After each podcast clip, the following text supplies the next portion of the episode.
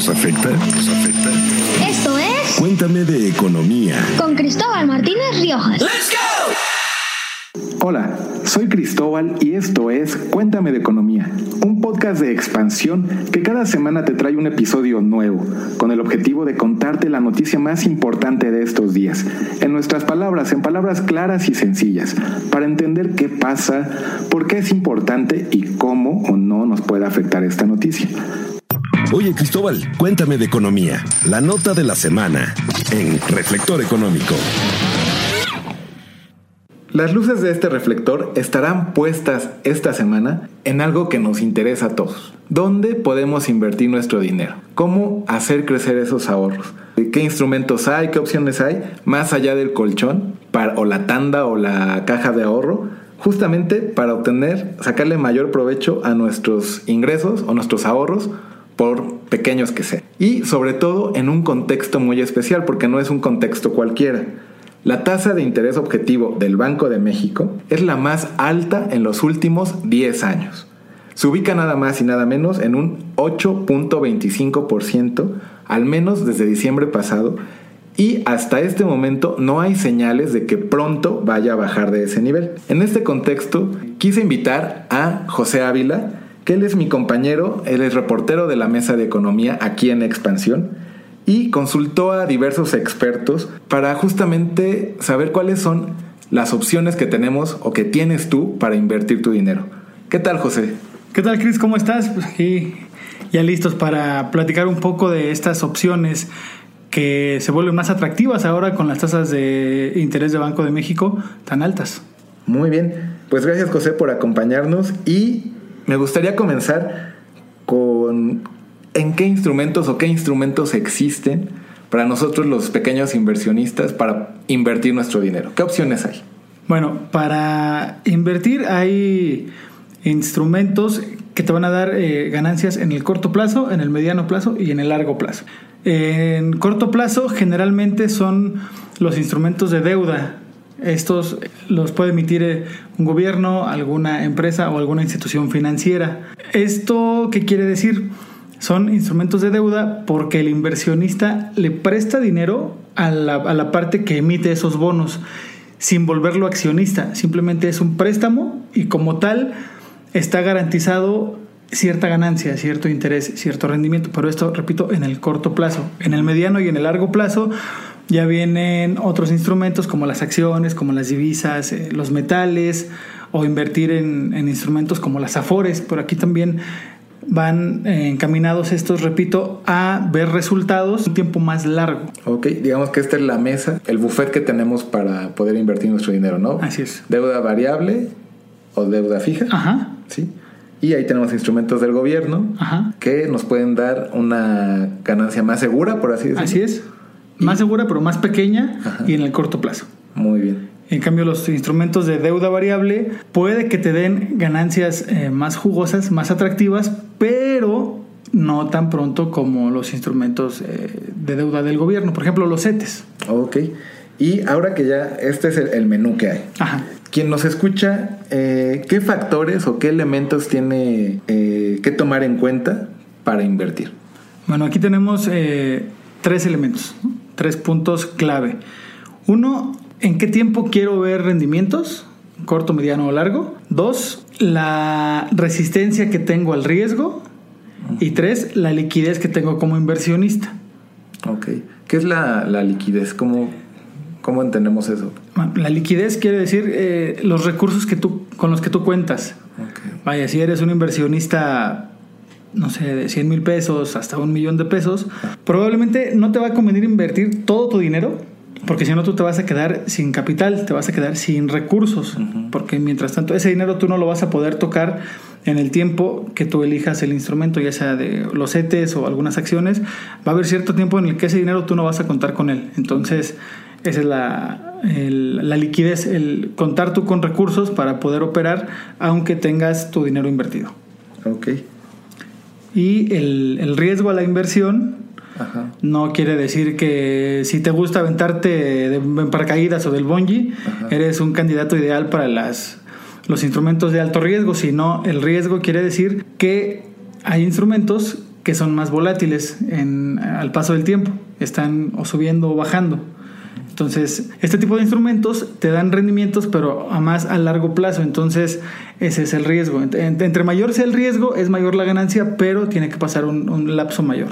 Ok, para poder obtener ahí un rendimiento y que mi dinero sí crezca, ¿no? y tenga yo lo que, lo que quiero obtener, que es pues, mayor recurso, ¿no? Mayor dinero. Y en este contexto de una tasa tan alta como la que se ubica ahorita la tasa de Banco de México en 8.25%, eh, quien nos escucha, ¿cómo puede aprovechar, cómo puede aprovechar este nivel de tasa de interés? Bueno, aquí lo más recomendable o lo ideal para sacarle el máximo provecho a este 8.25 son los CETES, por ejemplo, los instrumentos de deuda fija, que si bien dan una ganancia menor porque el riesgo no es tan alto, ahorita con este 8.25% son ideales para, para, poner ahí tu dinero. ¿Por qué? Vamos a poner un ejemplo de los CETES te dan un rendimiento anual de 8, 8%, 8 y cachito, 8.30 más o menos por ciento. Y si tú le descuentas la inflación, que está también alrededor del, del 4.20 y algo por ciento, 4.28 por ciento. Te queda a ti una, un rendimiento real del 4% aproximadamente. Entonces, esa tasa no la encuentras ahorita en ningún otro instrumento. En el banco, con mi cuenta de ahorro, no. No, ni en tu banco ni en el colchón. Entonces este 4% real se vuelve realmente atractivo para los inversionistas. Entonces, digamos, en otro contexto, con una tasa muy baja como la que teníamos ah, hace unos 2, 3 años, eh, no hubiera sido una opción tan, tan interesante porque la tasa era pequeña y nuestra inflación también era baja, ¿no? Nos hubieran dado un rendimiento menor. Así es. Pero ahora, justamente... Con este panorama 8.25, te da ganancias, insisto, de alrededor del 4%, entonces eso difícilmente en, en, la actualidad, en estos momentos, difícilmente lo vas a encontrar en algún otro instrumento. Entonces, eh, los ETES, los eh, M-bonos, los UDIBonos se vuelven especialmente atractivos por ese alrededor del 4% que te están dando de, de interés real. Ok, y eh, los, con los especialistas que, que hablaste, ¿qué otro consejo te dieron? ¿Qué otro consejo nos puedes compartir? Bueno, pues entre las cosas que platicamos o que nos platicaron fue el diversificar la inversión. ¿A qué se refieren?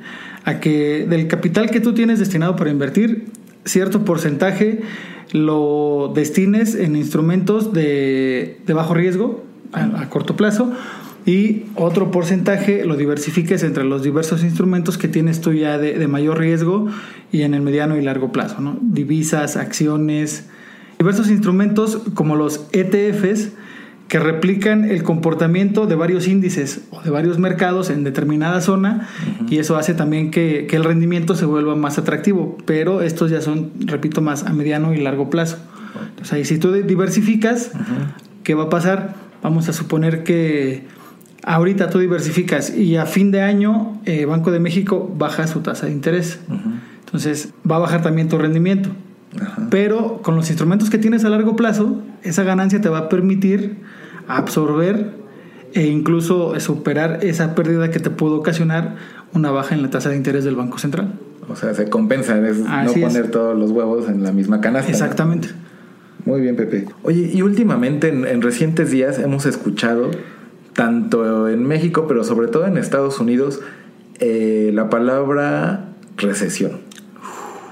Eh, si se llega a cumplir o si se llegan a cumplir los pronósticos de que la economía estadounidense, la más grande y la más importante del mundo y vecino de México, eh, va a entrar en, esta recesión, ¿qué significa esto? ¿Cómo, ¿Qué pasa con mis inversiones? ¿Cómo puedo cubrirme o qué debo de hacer?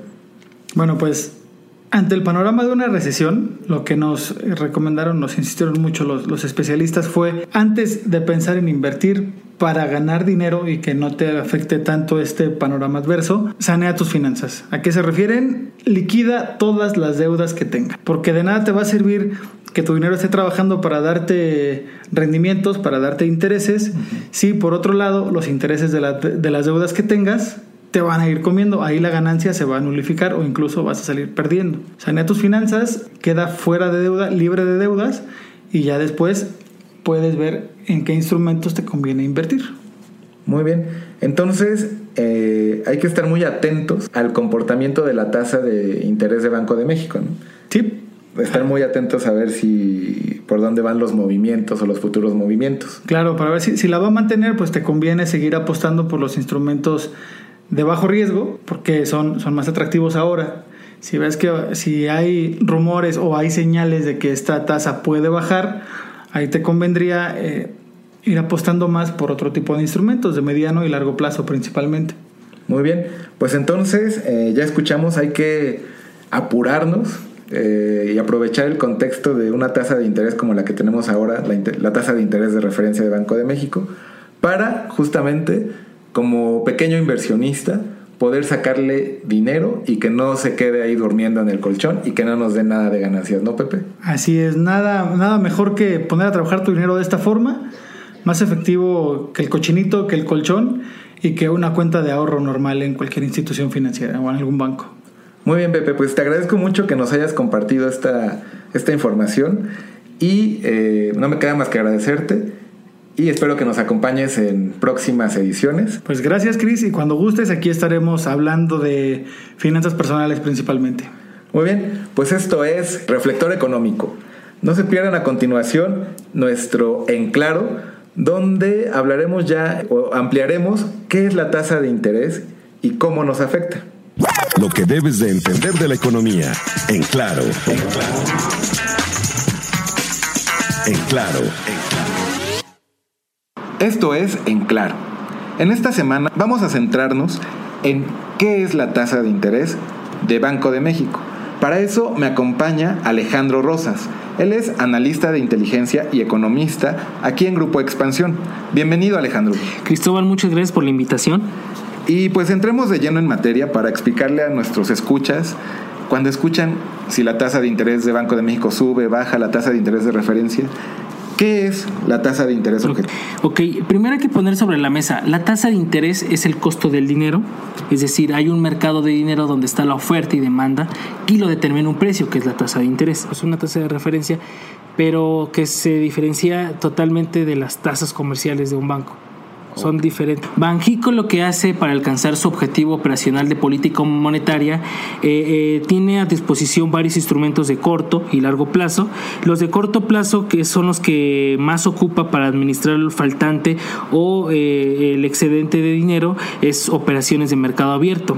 Esto lo hace con la intención de tener un impacto sobre la tasa de interés en el mercado de dinero en el nivel de precios, que es la inflación.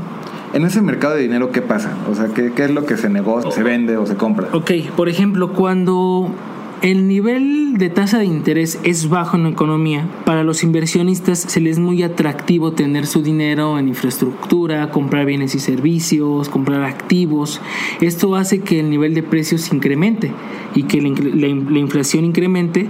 Lo que hace Banco de México es, es lo que hace es expulsar el dinero a través de subastas de depósitos o ventas de valores. Cuando hay una tasa menor, tiende a la, inflación incrementar porque para los inversionistas, como lo mencioné, es más atractivo tener su dinero en infraestructura y compra de bienes y servicios.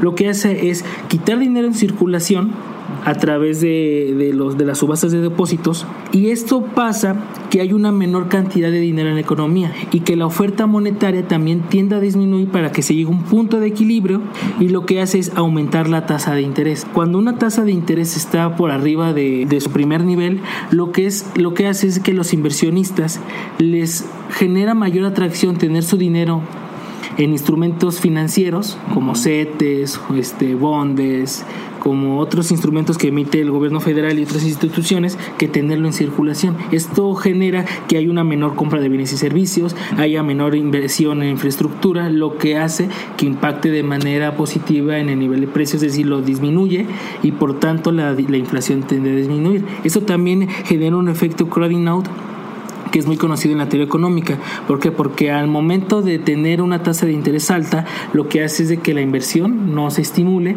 y lo que hace es de que se contrae la economía. Porque los inversionistas van a guardar su dinero, ¿no? Claro, sí, lo van a tener invertido en instrumentos para tener mejores rendimientos. Ok, y por eso es que Banco de México sube y baja su tasa para administrar el dinero. No la sube y la baja de manera arbitraria, no lo puede hacer, eh, como lo comenté, lo hace a través de operaciones de mercado abierto, es decir, eh, inyecta o expulsa dinero de la economía para que ésta en el mercado pueda manipular la tasa de interés. Es decir, cuando hay mayor dinero en, en la economía, la tasa de interés tiende a ser menor, porque hay mayor dinero. Entonces, eh, ¿por qué o para qué sube y baja Banco de México su tasa de interés?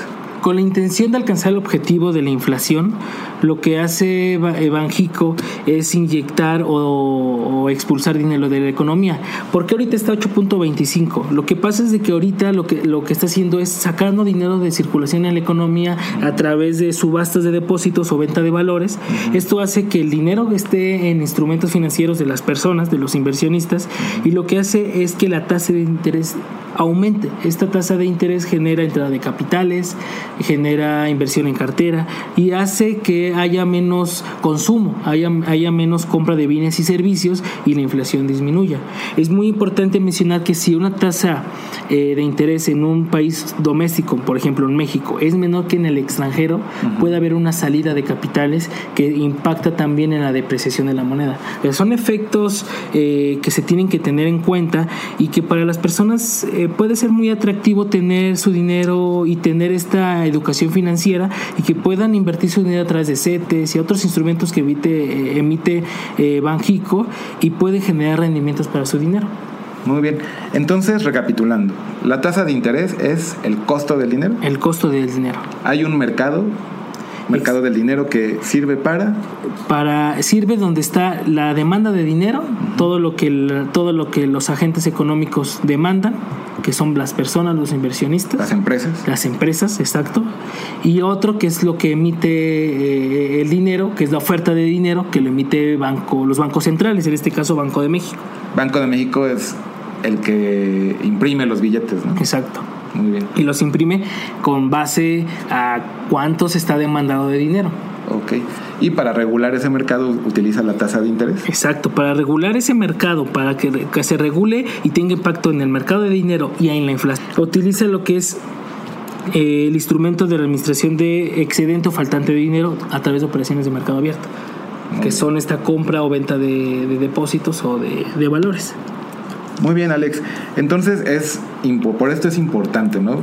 Eh, darle seguimiento a, las decisiones de Banco de México. Claro que sí, es muy importante porque es cómo se mueve la economía, cómo el, cómo el nivel de precios eh, tiende a aumentar o disminuir a través de la tasa de interés. Es, una, es, es un componente muy importante de, de, la demanda agregada que es la inversión y que está implícitamente la tasa de interés. Prácticamente lo que hace Banjico es tener esta tasa de interés para que los, los, los inversionistas no lo tengan en circulación, es decir, no compren bienes y servicios, no compren activos y lo tengan mejor en, en instrumentos. Para enfriar la economía. Exacto, para contraer un poco la economía y que el nivel de precios disminuya. Porque si la, la economía está muy caliente, empieza hay riesgo de que haya inflación. sí, claro, sí, claro, porque como tienes una tasa de interés baja, ¿qué pasa? Los inversionistas dicen, bueno, a mí no me conviene tenerlo en, en ningún instrumento. A mí me conviene tenerlo en infraestructura, como lo mencioné, en inversión en infraestructura, circulando. porque me va a dar mayor rendimiento. Esto genera que aumente los precios, que aumente el consumo, que la demanda agregada también aumente, pero la inflación tiende a, a aumentar, tiende a acrecentarse y a estas operaciones de mercado abierto eh, le sirven a Banjico para poder controlar el objetivo de inflación. Muy bien Alejandro, te agradezco mucho que nos hayas acompañado. No, al contrario, Cristóbal, agradezco la invitación y es un gusto siempre estar con ustedes. Pues bien, con esto damos por terminado en claro. A continuación, vamos a nuestra siguiente sección que es Síguele la pista. Gracias. Los acontecimientos que no debes perder de vista. Síguele la pista. Y para seguir a tono con este episodio dedicado a bancos centrales y tasas de interés, en Sigle la Pista vamos a enfocar hacia uno de ellos, no al Banco de México, sino al banco central más poderoso del mundo, nada más y nada menos que la Reserva Federal de Estados Unidos. Pues el próximo 18 y 19 de junio se reúnen los miembros de este Banco Central para tomar una decisión justamente sobre su tasa de interés, la cual se ubica en un rango de 2.25% y 2.5%. Esta reunión es clave. Si bien no se espera que suba la tasa de interés, los inversionistas estarán atentos a buscar pistas sobre un ajuste futuro. ¿Por qué? La Reserva Federal, o conocida como FED, llega en un contexto delicado. Hay una creciente tensión comercial, una desaceleración del crecimiento económico, una caída fuerte en las contrataciones en mayo, es decir, en el empleo de, de mayo en Estados Unidos, y fuertes presiones por parte del presidente Donald Trump hacia el trabajo que hace la Fed nada más y nada menos, lleva un año arremetiendo contra la Reserva Federal de Estados Unidos, lo cual rompió una tradición de más de 30 años en la cual los presidentes estadounidenses no se metían, no lanzaban sugerencias o críticas tan directas al Banco Central estadounidense, como lo ha hecho ahora Trump. La más reciente fue la semana pasada. Trump dijo en una entrevista que la Fed es muy destructiva, que no es su gente. El presidente estadounidense ha lanzado duras críticas contra las alzas en las tasas de interés. El mandatario considera que esta política alcista en las tasas de interés pone en desventaja a Estados Unidos, a la economía de Estados Unidos frente a otras.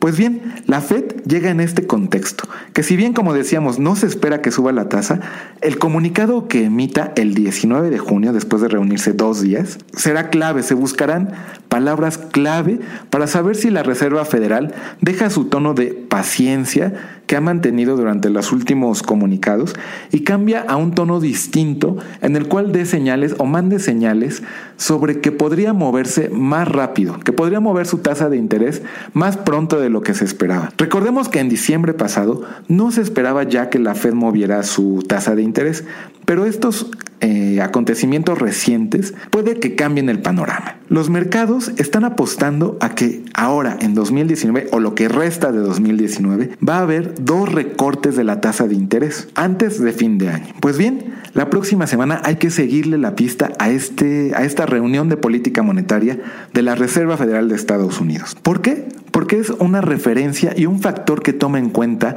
el Banco de México, nuestro Banco Central, para también tomar su decisión. Es algo que valora en sus decisiones. De ahí que hay que estar atentos a lo que ocurra en la reunión de la Reserva Federal de Estados Unidos. Nada más y nada menos que el Banco Central más poderoso del mundo. Bien, le pueden seguir la pista en expansión.mx. Esto fue Síguele la pista. Y así es como llegamos al final de este episodio número 3 de Cuéntame de Economía. Escríbanme a angelm.expansión.com.mx o a economía.expansión.mx. Mi Twitter es arroba Cristo Riojas. Gracias por acompañarme. Ya te contamos de economía. Ahora comparte. Esto fue Cuéntame de economía. con Cristóbal Martínez Riojas.